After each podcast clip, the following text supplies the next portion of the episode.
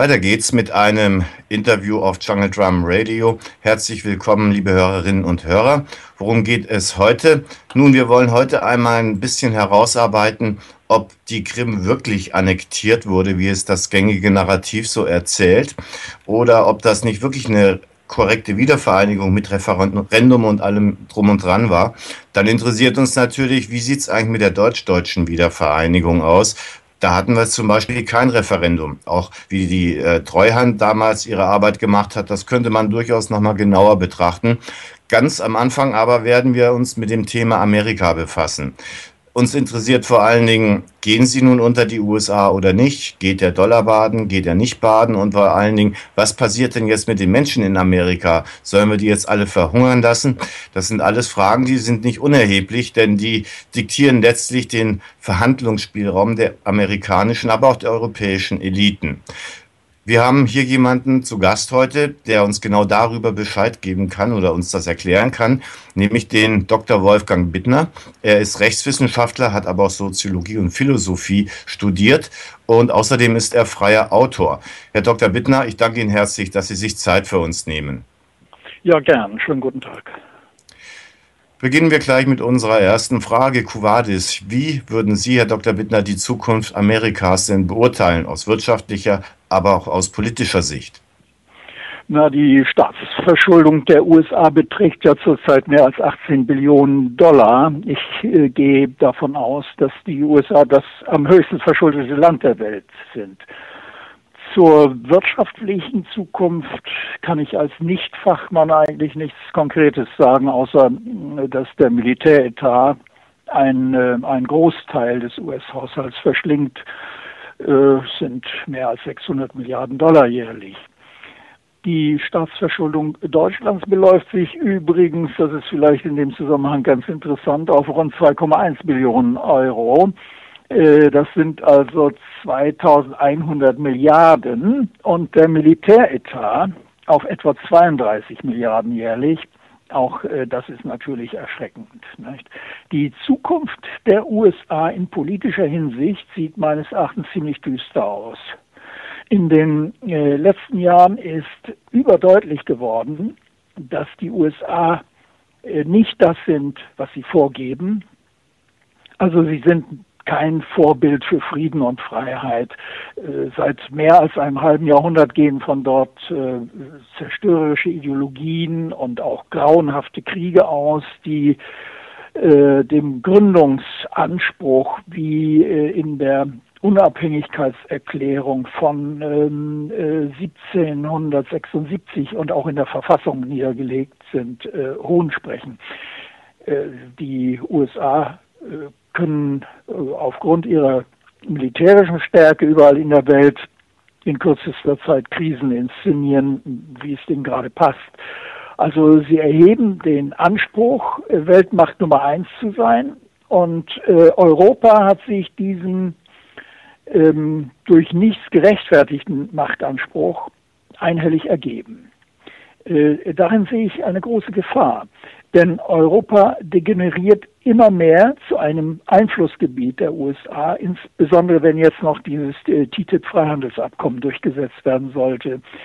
Äh, hochinteressant, aber auch äh, beängstigend ist es, wenn man sich mit Strategien befasst, die hinter der US-amerikanischen Politik, zumindest der Hardliner, stehen.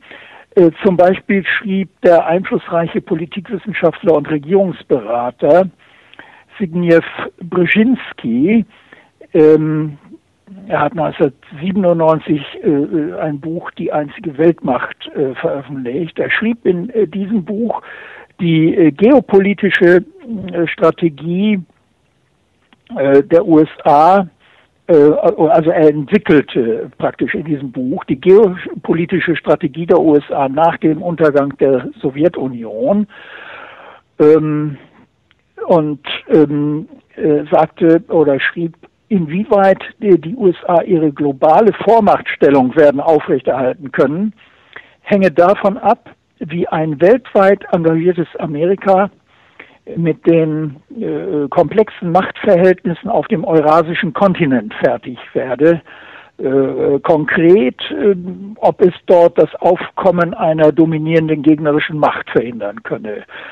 Für die, für die einzige äh, Supermacht USA äh, sei, äh, also nach Brzezinski, Eurasien wörtlich das Schachbrett auf dem sich auch in Zukunft der Kampf um die globale Vorherrschaft abspielen wird. In äh, diesem äh, Kontext ist dann auch eine Äußerung Henry Kissingers in einem CNN-Interview zu sehen, wonach der Regime-Change in Kiew sozusagen die Generalprobe für einen Regimewechsel in Moskau sei. Die USA haben es also geschafft, Europa wieder zu spalten, die über Jahre hinweg sich verbessernden Handelsbeziehungen zwischen Russland und Deutschland zu unterbrechen äh, und eine akute Kriegsgefahr in Europa raufzubeschwören. Äh, das hat alles Methode. Äh, wie auch ähm, der Rede eines der Bellizisten der Republikaner, ähm, George Friedman, zu entnehmen ist, äh, der ist äh, Direktor des US-Thinktanks Stratfor Strategic äh, Forecasting Incorporated. Die werden ähm, Journalisten erklären, was in der Welt passiert. Äh, Stratfor erklärt, was passieren wird. Äh, Friedman sagte im Februar 2015 am Chicago Council of äh, äh, on Global Affairs, Ziel der US-Politik seit einem Jahrhundert sei gewesen, ein Bündnis zwischen Russland und Deutschland zu verhindern. Äh, das Hauptinteresse der US-Außenpolitik während letzten, des letzten Jahrhunderts, sagt er, also im Ersten äh, und Zweiten Weltkrieg und im Kalten Krieg und bis heute, seien die Beziehungen zwischen Deutschland und Russland, weil sie vereint die einzige Macht seien, sagt Friedman, die die USA bedrohen könnten. Deren Hauptziel äh, sei nun sicherzustellen, dass es nicht dazu kommen könne. Und äh, Friedman sagt, für die Vereinigten Staaten sei die Hauptsorge, dass sich, und äh, da muss man mal genauer äh, hinschauen, die Hauptsorge, dass sich deutsches Kapital und deutsche Technologie mit russischen Rohstoffressourcen und russischer Arbeitskraft verbinden, zu, so sagt er, äh, einer einzigartigen Kombination. Das also soll verhindert werden, und zwar durch einen Korridor von der Ostsee bis zum Schwarzen Meer. Die USA errichten also, äh, das sagt äh, Friedman Expresses Verbis, ein Cordon sanitär, äh, so nennt er das, also ein Sicherheitsgürtel um Russland herum. Ähm, weiter stellt Friedman fest, die Vereinigten Staaten kontrollierten aus ihrem, er sagt, fundamentalen Interesse, Weltmacht Nummer eins zu bleiben, alle Ozeane der Welt, was keine andere Macht jemals geschafft hat. Äh, sie könnten daher weltweit intervenieren, seien aber selber unangreifbar. Und Friedman schließt seine Ausführungen dann, ähm, ich habe mir das neulich nochmal angehört, mit den Worten, also übersetzt, das ist eine schöne Sache. Und wenn wir diese Hybris, wie auch die Aussagen von Brzezinski und Kissinger zur Kenntnis nehmen, dann brauchen wir uns über nichts mehr zu wundern. Die amtierenden Politiker Europas machen das mit, unterstützt von den Leitmedien. Ähm, der niederländische Publizist und Politikwissenschaftler Karel van Wolferen spricht in diesem Zusammenhang von äh, äh Atlantizismus als einem europäischen Glauben, wie er sagt, und Kind des Kalten Krieges der es Washington ermöglicht, unerhörte Dinge zu tun, ohne deswegen gemaßregelt oder womöglich in Frage gestellt zu werden. Aber äh, natürlich spielt bei allem der sogenannte äh, äh, militärisch-wirtschaftliche Komplex eine ausschlaggebende Rolle. Es geht letztlich um Kapitalinteressen. Ich habe unter anderem darüber in meinem Buch Die Eroberung Europas durch die USA geschrieben. Das heißt, wir können festhalten, dass die USA nach wie vor sich auf dem Kurs befinden, auf dem sie schon immer waren. Den hat ein gewisser Paul Wolfowitz mal artikuliert in der Wolfowitz-Doktrin, dass im Grunde alle Staaten die auch nur Ansätze machen, zu einer amerikanischen Konkurrenz zu werden, gestoppt werden müssen. Und von dem Kurs werden sie also wohl nicht abgehen, was auch immer dabei rauskommen mag. Jetzt würde mich natürlich die Zukunft nicht nur Amerikas interessieren, sondern da wohnen ja auch Menschen, Amerikaner. Was erwartet die denn in den kommenden Jahren? Ja, spätestens nach dem 11. Äh, September 2001 äh, äh, ist in den Vereinigten Staaten eine Schranke der Rechtsstaatlichkeit gefallen. Die US-amerikanische Gesellschaft ist zerrüttet. Ihre Regierung ist schon lange nicht mehr in der Lage, Wohlstand für die Mehrheit zu schaffen und äh, Gerechtigkeit für alle möglich zu machen. Es äh, gibt ja unfassbar hohe Mordzahlen, ein gigantisches Drogenproblem, ein marodes, völlig überteuertes Gesundheitssystem, eine kaputte Infrastruktur, Schulen, die den Namen nicht verdienen, dann offenen Rassismus, unkontrollierte Polizeigewalt. Wir haben in letzter Zeit viel darüber gehört. Es tut sich aber nicht viel in den USA. Also ganze Bevölkerungsschichten haben außerhalb der Armee kaum noch eine Perspektive. Und äh, das alles vor dem Hintergrund einer Staatsverschuldung, die niemals abgetragen werden kann. Das ist genau genommen ein Horrorszenario. Äh, ich wünschte den äh, USA-Politiker, die den Mut hätten, das eigene Land als Interventionsfall zu erkennen, statt überall in der Welt Chaos und Unglück zu verbreiten. Wenn dort die Schere zwischen arm und reich immer weiter auseinandergeht. Und äh, wenn die USA nicht aufhören, andere Länder, wie soll man sagen, als ihre legitime Beute anzusehen, hat das Land keine erfreuliche Zukunft. So sehe ich äh, das. Also mittlerweile sind ja ungefähr 48 Millionen Amerikaner auf Essensmarken angewiesen. Äh, ganz viele haben im Laufe dieser Immobilienkrise ihr Haus verloren, wurden geräumt, sind jetzt obdachlos, dürfen ja. sich nicht mehr, mehr in der Öffentlichkeit zeigen, werden also wirklich an den Rand der Wahrnehmung in der Gesellschaft gedrückt. Wenn jetzt diese Suppenküchen auch noch zumachen, könnten Sie sich vorstellen, dass es dort zu einer Revolution kommt in Amerika? Äh, also die Voraussetzungen für eine Revolution in den USA sind äh, denkbar ungünstig. Seit 2001 gibt es den äh, Patriot Act, ein Bundesgesetz, das vom Kongress als Reaktion auf die Anschläge vom äh, 11. September 2001 erlassen wurde äh, und das angeblich dem Krieg gegen den Terrorismus äh, dient. Aber durch dieses Gesetz, das übrigens in einzelnen Bestimmungen 2015 erneuert wurde, äh, werden Bürgerrechte in erheblichem Umfang eingeschränkt. Wenn es äh, zu größeren Aufständen kommen sollte, dann äh, könnte die US-Regierung sofort die Redelsführer die ja mit Sicherheit registriert sind, nicht, äh, äh, verhaften und äh, Militär zur Niederschlagung einsetzen. Es kam ja äh, bereits zu Unruhen, nachdem Schwarze widerrechtlich von äh, Polizisten erschossen wurden und in äh, Ferguson äh, in, in Missouri äh, wurde die Nationalgarde eingesetzt. Aber die Unruhe in der US-amerikanischen Bevölkerung wächst. Äh, das äh, ist, ist klar während äh, der Reichtum Einzelner äh, ungeheure Höhen erreicht, nimmt die Armut äh, von Millionen Menschen zu und das ist ein Pulverfass, das irgendwann unkontrolliert explodieren könnte. Also das ist trotz Überwachung und Einschüchterung äh, nicht auszuschließen. Nun fällt zumindest mir auf, vielleicht täusche ich mich ja, dass die Politik, die Außenpolitik der USA in dem Maße aggressiver wird, in dem der wirtschaftliche Niedergang voranschreitet. Sehen Sie da einen Zusammenhang? Äh, ja, äh, ich denke schon, äh, dass die US-Regierung versuchen, einem wirtschaftlichen Niedergang und, und innerstaatlichen Unruhen gegenzusteuern, indem sie sich an anderen Staaten bereichern, nicht? Und indem sie den Fokus auf Konflikte im Ausland richten. Das ist immer ein probates Mittel, äh, wenn Staaten in Schwierigkeiten kommen.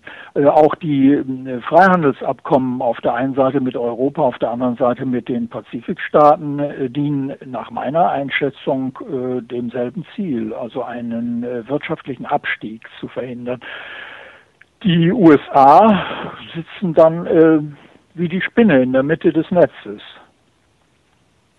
Ja, das ist eine schöne, eine, also ein schönes Bild. Jetzt stellt sich natürlich die Frage, das könnte man auch hingehen und Ihnen anbieten, wir helfen euch, wir lassen euch nicht fallen, wir versorgen euch mit Lebensmitteln, mit Medikamenten, mit allem, was ihr braucht. Äh, ihr braucht gar nicht so viele Kriege zu führen.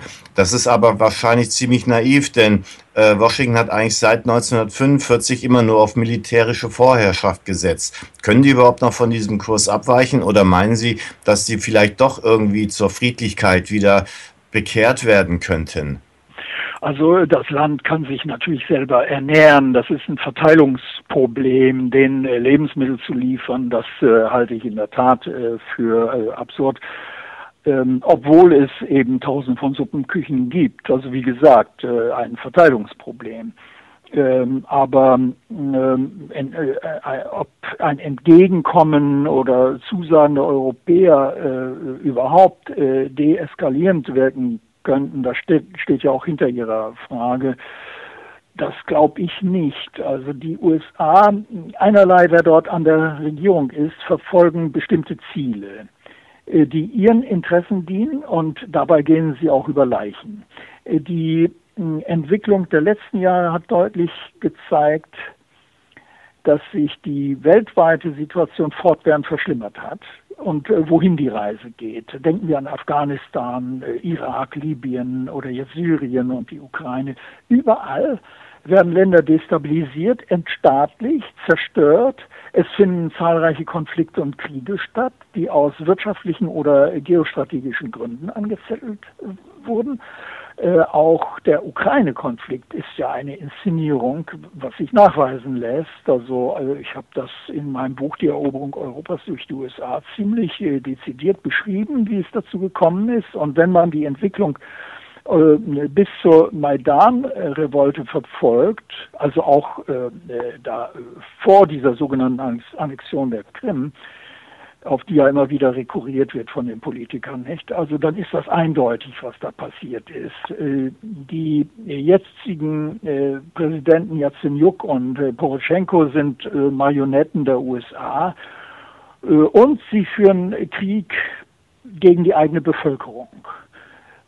Im, Im schlimmsten Fall kommt es zu einem Krieg, der dort äh, angefacht äh, wird zwischen den USA und Russland auf äh, dem europäischen Kontinent. Also äh, ich erinnere an Brzezinski.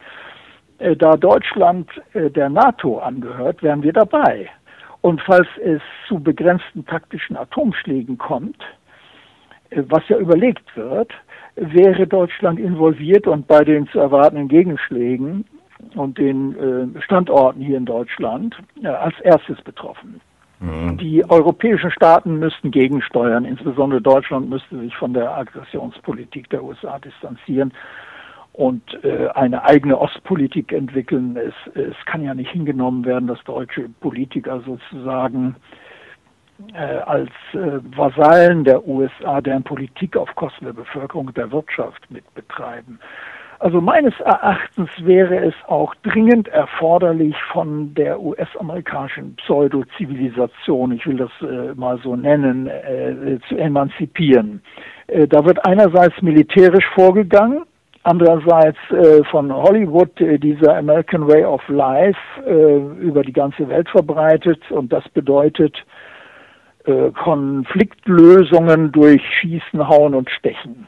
Und insbesondere Jugendliche orientieren sich daran. Wir sehen das ja immer wieder, fragen Sie mal die Lehrer, mit äh, verheerenden Auswirkungen. Hin, hinzu kommt noch die politische Indoktrination äh, durch die global agierenden Thinktanks und, und Netzwerke, die eine kritische Berichterstattung in den Medien über die US-Politik und die NATO systematisch verhindern. Da gibt es auch Untersuchungen. Nicht? Da werden sogar ständig Ereignisse verschleiert und äh, Fakten verdreht. Also da wird äh, gelogen, gewarnt, gedroht und gehetzt. Ganz deutlich wird das zurzeit im Konflikt mit Russland. Das ist ja eine regelrechte Gehirnwäsche äh, der Bevölkerung, die da stattfindet.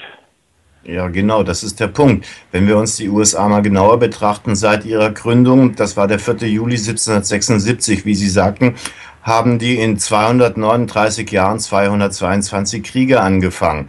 Nur ja. jetzt kommen sie erstmals an einen Gegner, nämlich an Russland, der ihnen durchaus die Stirne zu bieten vermag. Und deswegen verlegt man sich jetzt mehr auf einen Informationskrieg. So zum Beispiel, wie Sie vorhin angesprochen hatten, die Krim. Die Krim gilt jetzt offiziell als annektiert. Das ist das gängige Narrativ, das hier wirklich mehr oder weniger in die Köpfe der Leute eingeimpft wurde. Andererseits äh, Annektierung, Annexion, wenn man bei Wikipedia gucken will, ich habe es nicht aufgeschlagen, aber da steht so äh, sinngemäß, ist die gewaltsame, einseitige äh, Eingliederung einer, eines fremden Staates in die eigene geopolitische Struktur. Also im Grunde mit Waffengewalt. Davon kann aber keine Rede gewesen sein, zum Beispiel aufgrund des Referendums. Mhm. Sehen Sie mhm. denn die Krim als eine Annexion? Äh, unter Annexion ist ja die gewaltsame Eingliederung äh, eines äh, fremden äh, Hoheitsgebietes in einen anderen Staat zu verstehen. Nicht? Also die Wiedervereinigung, will ich mal sagen, der Krim mit äh, der Russischen Föderation, mit Russland, erfolgte friedlich, wie Sie ja auch schon gesagt haben. Es gab keine gewaltsame Aneignung der äh, autonomen Republik Krim durch Russland. Äh, vielmehr fanden freie Wahlen statt und äh, nach der Erklärung der staatlichen Unabhängigkeit fand dann der Beitritt zur Russischen Föderation statt auf Antrag. Also insofern handelt es sich völkerrechtlich gesehen um eine Sezession, also eine Abspaltung von der Ukraine, um sich der Russischen Föderation anzuschließen. In dieser Frage stimme ich übrigens mit dem Hamburger Juristen Reinhard Merkel überein, der das naja, immerhin in der FAZ, von der wir oft äh, anderes äh, gewohnt sind, äh, äh, äh, der hat das in sehr differenzierter und nachvollziehbarer Weise dargelegt in einem längeren Aufsatz in der FAZ. Äh, zu berücksichtigen ist, das Gebiet gehörte seit zwei Jahrhunderten zuerst zum Russischen Reich, dann zur Sowjetunion und 1954, glaube ich, war das, schenkte in Anführungsstrichen Nikita Khrushchev, der aus der Ukraine stammte, die Halbinsel aus einer Laune heraus. Man sagt also äh, in alkoholisiertem Zustand, ich weiß nicht, ob das stimmt. Also schenkte die Krim der damals zur Sowjetunion gehörenden Ukraine und der für Russland außerordentlich wichtige Flottenstützpunkt in Sevastopol wurde vertraglich abgesichert. Zunächst natürlich pro forma, nicht? Äh, dass die westlichen äh, Politiker und Militärs so naiv oder dilettantisch gewesen sein könnten, anzunehmen, äh, Russland würde seinen Schwarzmeerhafen aufgeben ähm, oder daneben einen NATO-Hafen akzeptieren ja, äh, und äh, sich überhaupt widerstandslos äh, die fortschreitende Einkreisungspolitik äh, äh, dieser Einkreisungspolitik ergeben. Das erscheint von vornherein unrealistisch. Die westliche Allianz unter Führung der USA rückt ja seit Jahren gegen Russland vor. Und die russische Regierung hat in der Krim-Frage lediglich auf den vom Westen inszenierten Regierungswechsel in der Ukraine reagiert. Aber dieser Putsch in Kiew, wie auch ähm, die Hintergründe des Ukraine-Konflikts, werden ja nach wie vor im Dunkeln gelassen. Ebenso wie die Morde auf dem Maidanplatz. Da wurden etwa 100 Menschen, übrigens Polizisten und Demonstranten, das ist ja äh, eine gängige Geschichte, nicht, äh, äh, hinterrücks erschossen. Und in Odessa, das ist ja bekannt, da sind, ich weiß nicht, 40, 50 Menschen im Gewerkschaftshaus verbrannt. Die wurden da festgehalten von Nationalisten, Faschisten oder auch der Abschuss äh, des äh, malaysischen äh, Passagierflugzeug MH17 über der Ostukraine wurden bisher nicht aufgeklärt. Nicht? Man fragt sich, warum nicht. Das wäre ja möglich. Wenn man mal überlegt, dass in Sevastopol die Schwarzmeerflotte stationiert ist, müssen wir dann nicht den Bewohnern der Krim sogar dankbar sein, dass sie sich der Russischen Föderation angeschlossen haben? Denn sonst wären die Atomwaffen dort jetzt in den Händen der Nazis in Kiew. Ja, äh, wenn sich die Krim äh, nicht von der Kiewer Ukraine gelöst hätte, würde es dort äh, heute auch äh, so aussehen wie in der Ostukraine um äh, Donetsk und Luhansk. Also bin ich ziemlich sicher, zerschossene Städte und äh, Dörfer, ermordete Menschen, Millionen Flüchtlinge. Also das Erste, was die Kiewer Regierung unter dem Günstling der USA, Yatsenyuk, beschließen wollte, war ein Verbot der russischen Sprache als zweite Amtssprache. Und eine seinerzeit äh, tonangebende Politikerin, die äh, kriminelle Milliardärin Julia Timoschenko, ist jetzt ein bisschen in äh, Vergessenheit geraten, aber es war die Lieblingsprotestantin äh, da, äh, der, der äh, West, des Westens. Sie hatte sogar geäußert, sie wolle Putin in den Kopf schießen und dieses, äh, diese verdammten Russen abknallen. Ja, der, mit Atomwaffen, entschuldigen Sie, mit Atomwaffen. Mit Atomwaffen, so, ja. Ähm, das habe ich nicht mehr so genau in, in Erinnerung, aber ich habe in Erinnerung, dass der Vorsitzende der rechtsextremen Svoboda-Partei, Oleg Tchaknibok, der äh, übrigens im ukrainischen Parlament angehört, nicht? Äh, der hatte schon 2004 dazu aufgerufen, äh, wenn ich das richtig in Erinnerung habe, Russensäue, Judenschweine und sonstiges Gesindel äh, zu bekämpfen. Es bestand also die Gefahr eines Genozid. Denn äh, diese Leute, äh, die so argumentierten oder so äh, äh vorgehen wollten, die kamen ja 2014 an die Macht. Chuck Bock wurde von dem ultrarechten US-amerikanischen Senator, ehemaligen Präsidentschaftskandidaten John McCain unterstützt und Timoschenko war jahrelang also die äh, Vorzeigeoppositionelle des Westens. Bundeskanzlerin Merkel hätte, hätte sie wohl gern wieder im Amt des ukrainischen Ministerpräsidenten gesehen, aber in dieser Frage hatte bekanntlich die US-Regierung andere Pläne. Ob das Atomwaffenarsenal der russischen Schwarzmeerflotte in die Hände der Kiewer Regierung gefallen wäre, ist fraglich. Es bestand ja ein Vertrag den die Kiewer Regierung zwar hätte kündigen können, aber ähm, abgesehen davon hätte Russland äh, die in Sevastopol stationierten Atomwaffen niemals den Nationalisten in Kiew überlassen. Das wäre bei der jetzigen Regierung eine Katastrophe und eine Gefahr für ganz Europa gewesen. Aus heutiger Sicht war die Abspaltung der äh, autonomen Republik Krim von der Kiewer Ukraine meines Erachtens zwingend und, und auch gerechtfertigt. Ähm, äh, es stellt sich noch die Frage, äh, warum sich die westlichen Politiker und Medien so sehr auf diese Interpretation der Geschehnisse, Annexion, Einmarsch oder äh, was weiß ich, also ähm, äh, äh, dass die Russen die Krim Landraub ja, Landraub eingenommen haben. Also äh, das wird zur Rechtfertigung der Sanktionen und Aggressionen gegen Russland äh, benutzt. Äh, aber das ist natürlich eine vorgeschobene und äh, äußerst scheinheilige Argumentation, äh, die, ich finde, es ist ein Skandal, von den Medien mitgetragen wird. Im Mai 2015 sprach Bundeskanzlerin Merkel, äh, dann anlässlich der Gedenkfeier zum Ende des Zweiten Weltkriegs, Sie erinnern sich vielleicht, in Moskau im Beisein des russischen Präsidenten von einer wörtlich verbrecherischen Annexion der Krim durch Russland. Also das ist natürlich eine beispiellose Provokation, eine unglaubliche Unverschämtheit, wenn man äh, die Hintergründe kennt. Und die muss auch Frau Merkel allmählich äh, wahrgenommen haben.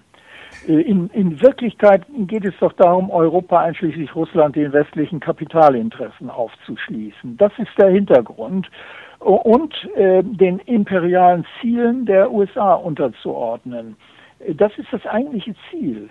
Das ist die Strategie der westlichen Allianz unter Führung der USA, äh, Russland als Machtfaktor in der internationalen Politik auszuschalten und äh, deswegen auch die Verteufelung äh, Putins. Äh, und durch Wirtschaftssanktionen Beeinflussung der Kapital- und Energiemärkte und die aufgebürdeten Kosten Milliarden für die Nachrüstung äh, zu ruinieren. Also man will äh, die in den Ruin treiben. Das war ja äh, schon mal äh, so, nicht? Äh, äh, und deswegen wird auch der russische Präsident Putin, der da ein Hindernis auf diesem Weg darstellt, derart diffamiert und verteufelt. Ich habe das in letzter Zeit mehrfach gesagt und auch geschrieben und mir ist deswegen Anti-Amerikanismus vorgeworfen worden. Das ist ja auch so ein Diffamierungsversuch, denn Selbstverständlich gibt es keine kollektive Identität. Nicht? In den USA gibt es viele Menschen, die Durchblick haben und genauso denken wie ich oder Sie. Das ist ja, ist ja äh, wirklich zum Verzweifeln, wenn man genau hinschaut und merkt, was da geschieht. Und äh, deswegen wenden sich ja auch immer mehr Menschen gegen die Zerstörung von Ländern durch die USA und gegen diese Kriegshetze, Militarisierung und Aufrüstung oder gegen die Totalüberwachung durch die NSA. Ist ja unglaublich. Und die, die Drohnenmorde, äh, Folter, äh, Mediennetzwerke zur Indoktrinierung ganzer Bevölkerung. Also Anti-Amerikanismus ist ein offensichtlich vom äh, CIA geprägter Kampfbegriff, äh, ebenso wie zum Beispiel Verschwörungstheorie, das hört man immer wieder, oder die Totalitarismus-Theorie, also das meint rechts gleich links, äh, Kommunismus gleich Faschismus und so. Oder jetzt ähm, Putin-Versteher, Querfrontler, Moskau hörig. Das sind Kampf- und Diffamierungsbegriffe, die in irgendwelchen Denklabors äh, Thinktanks ausgebrütet werden und damit beschäftigen sich offenbar in den USA Tausende von, von Mitarbeitern.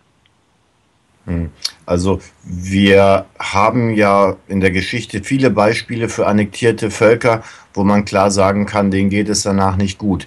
Wenn man sich die Krim anschaut, kann man sagen, denen geht es gar nicht so schlecht. Es war erst eine französische Parlamentariergruppe unten, eine italienische wollte folgen. Auch hier in Deutschland regt sich bereits Interesse an, an einem Besuch auf der Krim. Und dann würde man wohl sehen, denen geht es sehr viel besser als dem Rest der Ukraine. Oder wie sehen Sie das? Ja, ja, die westliche Ukraine ist wirtschaftlich am Ende. Die hängt am Tropf der EU. Und es äh, ist schon länger die Rede von einem Staatsbankrott. Also kein Wunder, äh, der Krieg, den die Regierung Poroschenko-Yatsenyuk gegen die eigenen äh, Landsleute in der Ostukraine führt, der verschlingt ja Unsummen. Die Krimbewohner, die können wirklich froh sein äh, und das sind sie in ihrer großen Mehrheit wohl auch. Äh, man spricht da von 90 Prozent. Die können froh sein, dass sie in diesen Bürgerkrieg nicht hineingezogen worden sind. Eine Rückkehr der Krim zur Ukraine ist nach meiner äh, Ansicht illusorisch. Das würden die Bewohner gar nicht mitmachen und die russische Regierung auch nicht, zu Recht. Äh, nun stellt sich natürlich die Frage, wann denn die Sanktionen gegen Russland, die mit äh, der angeblichen Annexion der Krim verknüpft sind, aufgehoben werden können.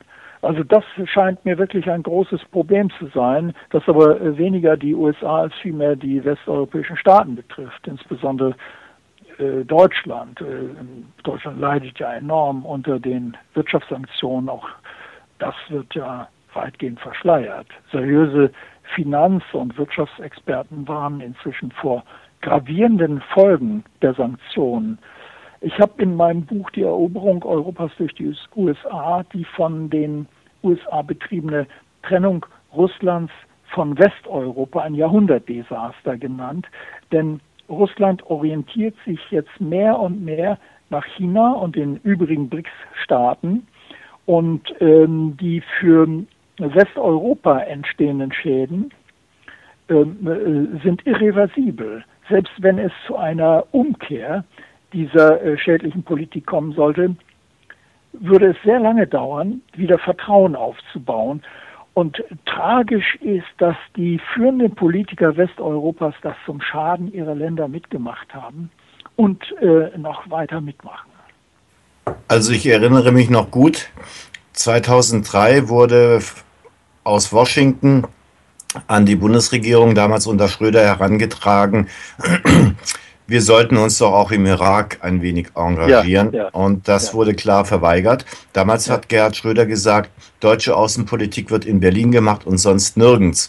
Ein Jahr später war er weg. Ich erinnere mich noch an eine Frau Merkel, die kurz nach dieser Aussage nach Washington gechattet ist und dort gesagt hat, Herr Schröder spricht nicht für alle Deutschen. Jetzt ist sie Bundeskanzlerin. Was halten Sie davon? Haben wir noch einen Rest von Souveränität? Ja, das ist die Frage. Nicht? Ähm, äh, ein ähm, Politikwissenschaftler, äh, Foschepot aus äh, Freiburg, glaube ich, der hat ja äh, untersucht zum Beispiel die Postkontrollen. Äh, wir, äh, der stellt fest, dass wir lange Zeit zumindest kein, nicht souverän waren, obwohl das äh, pro forma so sein sollte. Also die äh, Briefe und äh, Pakete, Päckchen wurden auf westdeutscher Seite geöffnet. Äh, wir dachten immer, die verschwinden in der DDR. Äh, da wurden ganze Stapel äh, vernichtet. Nicht? Und ähm, das ist ja auch ein Indiz, äh, dass die USA in äh, Deutschland macht, was sie will. Äh, die Stationierung hier und äh, dass Drohnen von Rammstein ausgehen, äh, dass hier Zentren existieren äh, des US-Militärs ähm, für strategische Luftüberwachung und eventuelle Kriege. Also äh, das ist, äh, ist ja bekannt und insofern äh, zweifle ich daran, dass Deutschland wirklich souverän ist. Die USA haben da offenbar sehr viele ähm, Eingriffs- und Erpressungsmöglichkeiten. Ich würde jetzt gerne von der Wiedervereinigung der Krim zu einer anderen Wiedervereinigung kommen, nämlich der deutsch-deutschen Wiedervereinigung. Diese ist nämlich ohne Referendum äh, veranstaltet worden. Also ich durfte da, da keine Entscheidung treffen. Wie würden Sie das denn aus völkerrechtlicher Sicht betrachten, einordnen als Jurist? Äh, der äh, damalige russische Staatspräsident äh, Michael Gorbatschow hat ähm, ja zur Entspannung des Kalten Krieges und zur äh, Vereinigung der beiden deutschen Staaten wesentlich beigetragen. Nicht, das darf man nicht vergessen. Dass äh, Deutschland ähm, vereinigt ist, äh, das ist vor allem ihm zu verdanken äh, auch der Abzug der russischen Truppen aus Deutschland aus äh, Polen und den baltischen Staaten. Also das vorweggeschickt, äh, denn äh, das ist in Vergessenheit geraten, wie vieles andere auch, nicht, was nicht ins Bild passt. Die äh, Wiederherstellung der deutschen, äh, der äh, Einheit Deutschlands war selbstverständlich zu begrüßen, nicht? aber es war rechtlich gesehen keine gleichberechtigte Vereinigung der beiden deutschen Staaten sondern es war ein Beitritt der DDR zur BRD. Da wurde ein äh, souveräner Staat, so, man mag darüber denken, wie man will über die äh, DDR, äh, aber äh, sie war ein souveräner Staat und er wurde sozusagen über Nacht aufgelöst und von der Bundesrepublik Deutschland übernommen. Das entsprach und entspricht absolut nicht den bindenden Bestimmungen, den eigentlich bindenden Bestimmungen des Grundgesetzes, das äh, 1949 als äh, provisorische Verfassung beschlossen wurde, um, äh, so heißt es in der Präambel wohl, dem staatlichen Leben äh, für eine Übergangszeit eine neue Ordnung zu geben.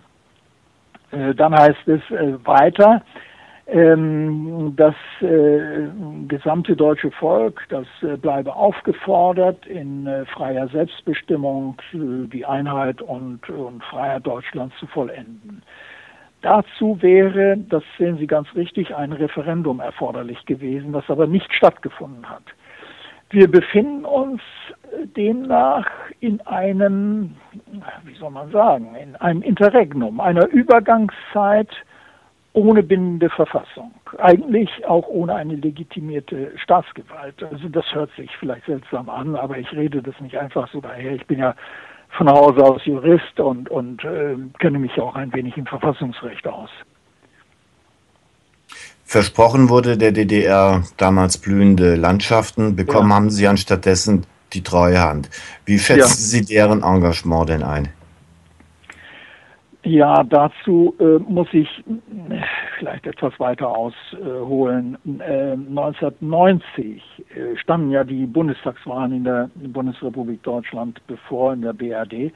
Und als Kanzlerkandidat trat Oskar Lafontaine gegen Helmut Kohl an. Äh, nach den statistischen Erhebungen, das habe ich sehr genau in Erinnerung, stand die SPD mit ihren Kandidaten Oskar Lafontaine in der Wählergunst ganz vorn. Lafontaine dann, war danach potenzieller Bundeskanzler. Der wäre Bundeskanzler geworden. Aber der damalige amtierende Bundeskanzler Kohl, der reiste nach der Öffnung der Grenze und der Auszahlung von Begrüßungsgeld an die ja, armen Brüder und Schwestern äh, zum Wahlkampf in die DDR. Äh, er versprach dann äh, die blühenden Landschaften und die D-Mark natürlich und erreichte äh, die Wiedervereinigung, äh, die oder die Vereinigung, muss man sagen, der beiden deutschen Staaten beziehungsweise die Übernahme der DDR durch die BRD noch kurz vor der Wahl, sodass die Menschen in der ehemaligen DDR ebenfalls den neuen gesamtdeutschen Bundestag wählen konnten. Also das war an und für sich illegitim.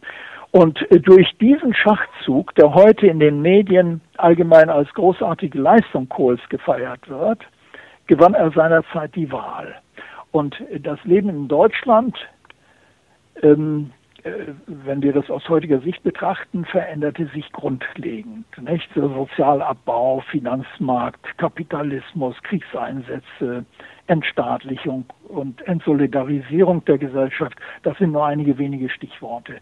In den äh, folgenden Jahren äh, wurde dann das Staatsvermögen der DDR versilbert.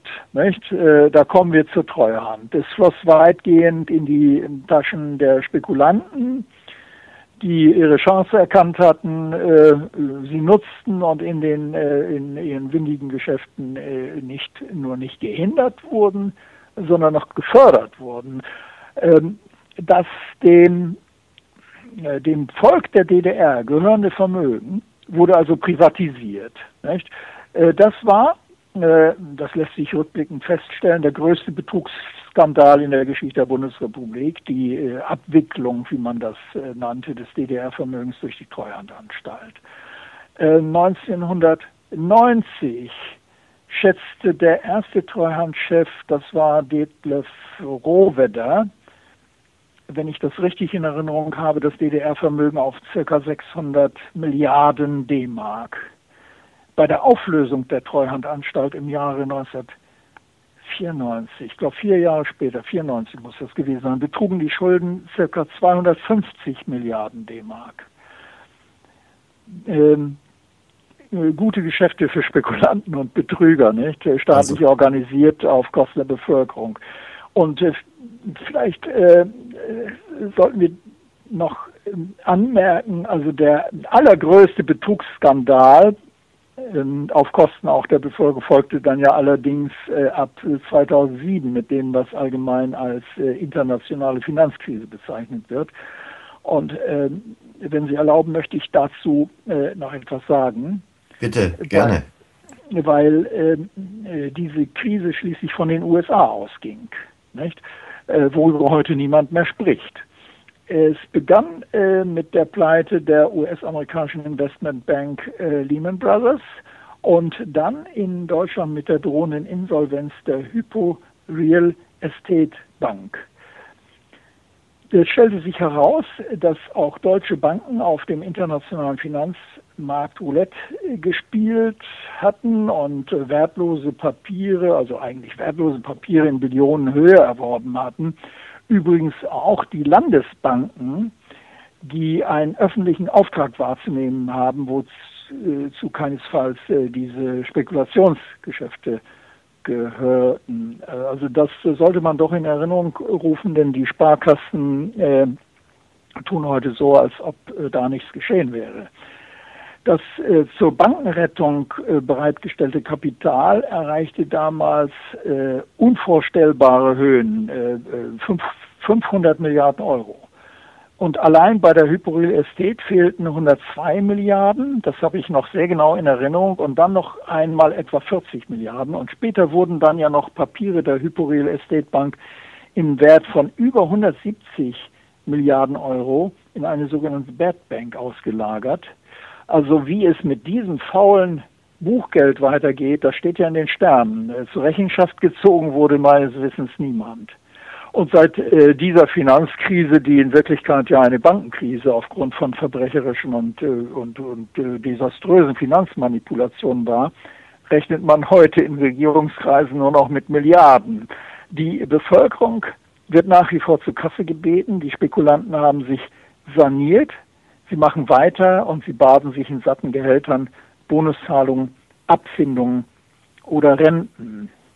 Ähm, kann ich äh, dazu vielleicht noch etwas sagen, äh, weil ich ähm, über diese Bonusabfindungs- äh, und, und überhöhten Gehalts- und Rentenzahlungen maroder Unternehmen an Manager äh, einiges geschrieben hatte. Ja? Ich hänge an Ihren Lippen. Ja, ähm, also die, diese Leute beriefen sich auf ihre vor der Krise geschlossenen Verträge ähm, und ähm, das äh, möchte ich doch anmerken, äh, das war rechtswidrig und zwar äh, nach dem bürgerlichen Gesetzbuch. Ich bin ja von Hause aus Jurist und habe das äh, also noch im Kopf.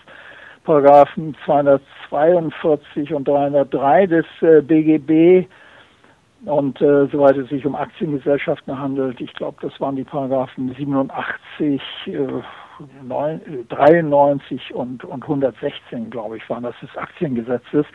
Das nennt sich Störung der Geschäftsgrundlage oder auch angemessenes Verhältnis. Ich will das äh, kurz erläutern. Wenn sich die Umstände, unter denen Verträge geschlossen wurden, wesentlich geändert haben, sind sie anzupassen oder aufzulösen. Ich habe ähm, 2009 war das, glaube ich. Ja, 2009 muss das gewesen sein. Im Handelsblatt und äh, in der Berliner Zeitung, auch in einigen anderen Medien, äh, ich glaube im WDR, äh, darüber geschrieben oder gesprochen. Das war mir damals noch möglich. Es hat sich äh, geändert. Und äh, nachdem ich dieses Buch Die Eroberung Europas durch die USA geschrieben, äh, veröffentlicht habe, ich erhielt damals unter anderem von Juristen sehr viel Zustimmung. Aber bisher ist niemand ernsthaft gegen die Verfehlung äh, der Vorstände und Aufsichtsräte, denen ja eine Vermögensbetreuungspflicht obliegt, und die haftbar sind, eingeschritten. Da haben die wohl alle Angst. Also das ist die Wirklichkeit, in äh, der wir heute leben. Bereicherung auf Teufel komm raus, Vetternwirtschaft, auch Korruption, Betrug, Versagen der Aufsichtsgremien, äh, Behörden und der Justiz. Und immer noch wird bei jeder Gelegenheit auf der äh, Leiche des realen Sozialismus herumgetrampelt, ähm, ohne äh, Alternativen zum realen Kapitalismus auch nur zu erwägen. Äh, weitgehend verschwiegen wird bis heute, dass Lafontaine äh, sich 1998 und 99 war das wohl als Finanzminister vergeblich bemühte, das europäische Lohn, Steuer und, und Sozialdumping zu verhindern. Außerdem äh, beabsichtigte er, die Finanzmärkte zu regulieren und die Währungsspekulation zu unterbinden. Als er seine Vorstellung damals nicht durchsetzen konnte, ist er ja zurückgetreten. Äh, dafür wird er, wurde er in der Folgezeit äh, gezielt schlecht gemacht, also bis heute. Nicht? Ist ein rotes Tuch, aber ich halte ihn für recht intelligent und das, was er damals vorhatte, das hätte wahrscheinlich eine andere Republik bedeutet.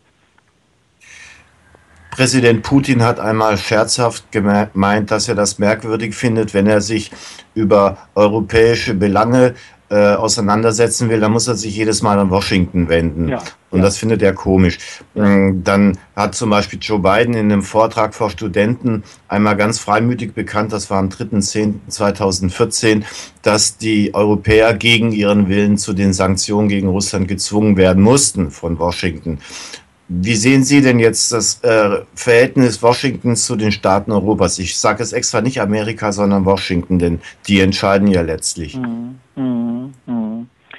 Ähm, äh, das äh, ist ja der US-amerikanische Vizepräsident äh, Joe Biden. Korrekt. Der hat in der Tat äh, in äh, seinem Vortrag an der Harvard Kennedy School in Cambridge damit renommiert, ähm, ich habe das neulich nochmal nachgehört bei YouTube, die, äh, er hat damit renommiert, die Regierenden in den Euro-Staaten seien gegen ihren Willen dazu gebracht worden, die Sanktionspolitik gegen Russland mitzumachen. Ähm, das gibt ja eigentlich Hoffnung, dass da Widerstände vorhanden waren, nicht? Also äh, er sagt, man er habe Putin äh, vor die Wahl gestellt, entweder die Souveränität der Ukraine zu respektieren, also diese Verlogenheit überschreitet ja alle Grenzen, nicht? Also die, äh, die, die Souveränität der Ukraine zu respektieren oder zunehmende Konsequenzen in Kauf zu nehmen. Und danach sei es der US-Regierung aufgrund ihrer Führungsrolle und massiven Drucks des amerikanischen Präsidenten Obama gelungen, die EU trotz der zu erwartenden wirtschaftlichen Nachteile in die Sanktionspolitik einzubeziehen. Äh, die Folge sei dann eine Kapitalflucht aus Russland, die Abwertung des Rubels gegenüber dem Dollar um ein erhebliches und äh, die Rezession der russischen Wirtschaft gewesen. Äh, diese Rede eines Repräsentanten des zweithöchsten der Vereinigten Staaten ist sehr aufschlussreich, denn man kann hier deutlich sehen, wie massiv und auch rücksichtslos äh, die USA Einfluss auf die Politik Europas nehmen. Biden gibt sogar zu, dass äh, die Einflussnahme in diesem Fall für Europa äh, schädigend ist.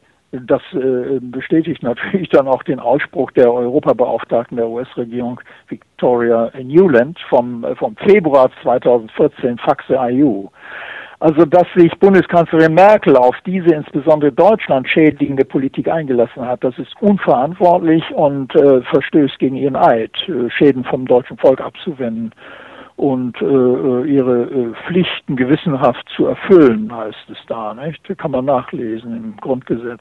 Deutschland äh, wird damit zu einem äh, Vasallen der USA ohne eigene Außenpolitik in den wesentlichen Fragen. An der Stelle möchte ich gerne noch ähm, anmerken, der Sohn von Joe Biden, ein gewisser Hunter Biden, der sitzt im Aus Aufsichtsrat der größten ukrainischen. Ja. Ja, genau. Der Burisma Holding, also der größten ukrainischen ähm, Gasgesellschaft. Ja, auch ein, ein, Freund von Kerry sitzt da auch drin. Genau. Und dann der ehemalige äh, polnische Ministerpräsident Kwasniewski, glaube ich. Ja, ja. Äh, oder wie hieß der? Ich glaube ja, der, also jedenfalls ein ehemaliger äh, polnischer. Die haben sich das gut aufgeteilt. ja. ja. Das Problem ist aber, dass das Gas ausgerechnet im Donbass liegt. So, das sei noch hinzugefügt. Ja, gibt es denn aus Ihrer Sicht vielleicht eine Hoffnung für Europas Staaten, dieser amerikanischen Einflussnahme zu entkommen? Immerhin äh, interessieren sich jetzt Parlamentarier wieder für die Krim. Es wird auch immer wieder gegen äh, wieder den Stachel gelückt, was die Sanktionen betrifft. Denken Sie, dass da die transatlantische Koalition der Willigen so langsam ihre ersten Risse erfährt? Ja, für die Staaten Europas wäre es wirklich an der Zeit, auf, äh, auf diesen drängnisvollen Weg äh, Krieg, Zerstörung einzuhalten. Nicht? Äh, die europäischen Politiker müssen dringend die Interessen der Bevölkerung in den Blick nehmen und auch äh, ihre souveränen Rechte durch eine vernünftige Politik, auch durch eine Friedenspolitik wahren. Äh, Deutschland ist auf die Dauer nicht nur auf Gaslieferungen, sondern auch auf Erze und andere Bodenschätze aus Russland angewiesen eine äh, von, äh, von den USA aufgezwungene Feindschaft zu Russland zu pflegen, ist absolut kontraproduktiv. Das äh, sollte und, und, könnte geändert werden, auch wenn die USA offensichtlich Erpressungsmöglichkeiten haben. Also wir haben es ja, Sie haben das vorhin schon mal erwähnt, zum Beispiel 2002 erlebt, dass eine Bundesregierung die Teilnahme am Irakkrieg verweigert hat. Äh, nicht zu vergessen ist dann die Rede des russischen Präsidenten Putin 2001 im äh, Deutschen Bundestag. Daran hat sich ja gezeigt, dass eine eigene Außenpolitik möglich wäre. Putin sprach damals übrigens ähm, und auch später wiederholt von einem gemeinsamen europäischen Wirtschafts- und Kulturraum, nicht? Äh, Vladivostok bis äh, Lissabon, äh, Pazifik bis Atlantik. Also in die, dieser Rede hat er es nicht so ausgeführt, aber sonst mehrfach. Und er, er plädierte für, Absprachen schon 2001 im Bundestag für Absprachen, um einen stabilen Frieden zu gewährleisten und für eine vertrauensvolle äh, Partnerschaft Russlands und Deutschlands.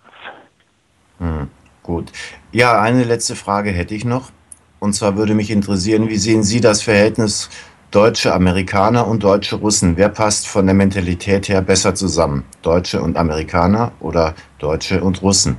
Na, das äh, lässt sich doch derzeit äh, gar nicht äh, beantworten. Die Verbindungen zu den USA seit, sind seit Jahrzehnten sehr intensiv. Äh, vergleichsweise gibt es nur wenige Kontakte nach Russland. Also insofern wissen wir in Deutschland nicht viel über Russland und, äh, und äh, russische Mentalität, das setze ich mal in Anführungsstriche. Äh, hinzu kommt eine, eine äh, wirklich hinterhältige, feindselige Propaganda gegen Russland, äh, die sich in sämtlichen sogenannten Qualitätsmedien äh, findet und bis zu den Hollywood-Spielfilmen geht. Nicht? Mir ist auch nicht, der Russe ist immer der Böse. Nicht?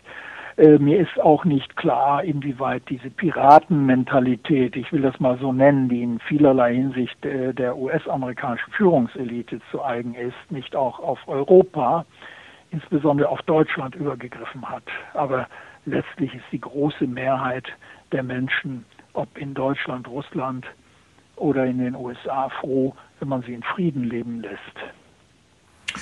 Ja, das ist eigentlich ein guter eine sehr gute Antwort gewesen, danke. So, das ich wollte Gespräch noch ein, eine Sache betonen. Ähm, äh, ich bin ja seit mehr als 40 Jahren als Schriftsteller und nebenher auch publizistisch tätig. Äh, ich schreibe Romane, hm, Geschichten, Sortieren, Gedichte und beschäftige mich lediglich, sagen wir mal, als interessierter und mitbetroffener Zeitgenosse mit Politik. Nicht? Das wollte ich äh, noch anmerken. Und Kürzlich bin ich dann doch etwas mehr als bisher erschrocken, als ich in einem CSIS-Report las, äh, begrenzte taktische Atomschläge seien möglich, ohne, wie es da heißt, die amerikanische Heimat zu gefährden. CSIS ist äh, das Center for Strategic and International Studies in Washington. Also äh, das ist eine Denkfabrik. Also was ist das für ein Wahnsinn? Und äh, die Publizisten, Wissenschaftler, Politiker, Gewerkschaft, alle, alle Menschen, die sich gegen diese unverantwortliche Politik der Hochrüstung, äh, militärische Provokationen und Kriegssätze wenden, werden angefeindet und diffamiert. Das nimmt gerade in letzter Zeit immer mehr zu, also diese Gegenpropaganda. Aber äh, als letztes möchte ich äh, noch sagen, also ich bin trotz allem der Meinung, dass ein Politikwechsel niemals ausgeschlossen werden sollte. Äh, denn bekanntlich stirbt ja die Hoffnung zuletzt. Das wollte ich zum Schluss doch noch äh, anmerken. Naja, der Hoffnungsschimmer ist die Notbeleuchtung der Illusion, heißt es ja auch. Aber äh, ich trage dieselbe Hoffnung wie Sie, Herr Dr. Bittner. Ich danke Ihnen ganz herzlich für dieses Gespräch. Ich danke Ihnen auch.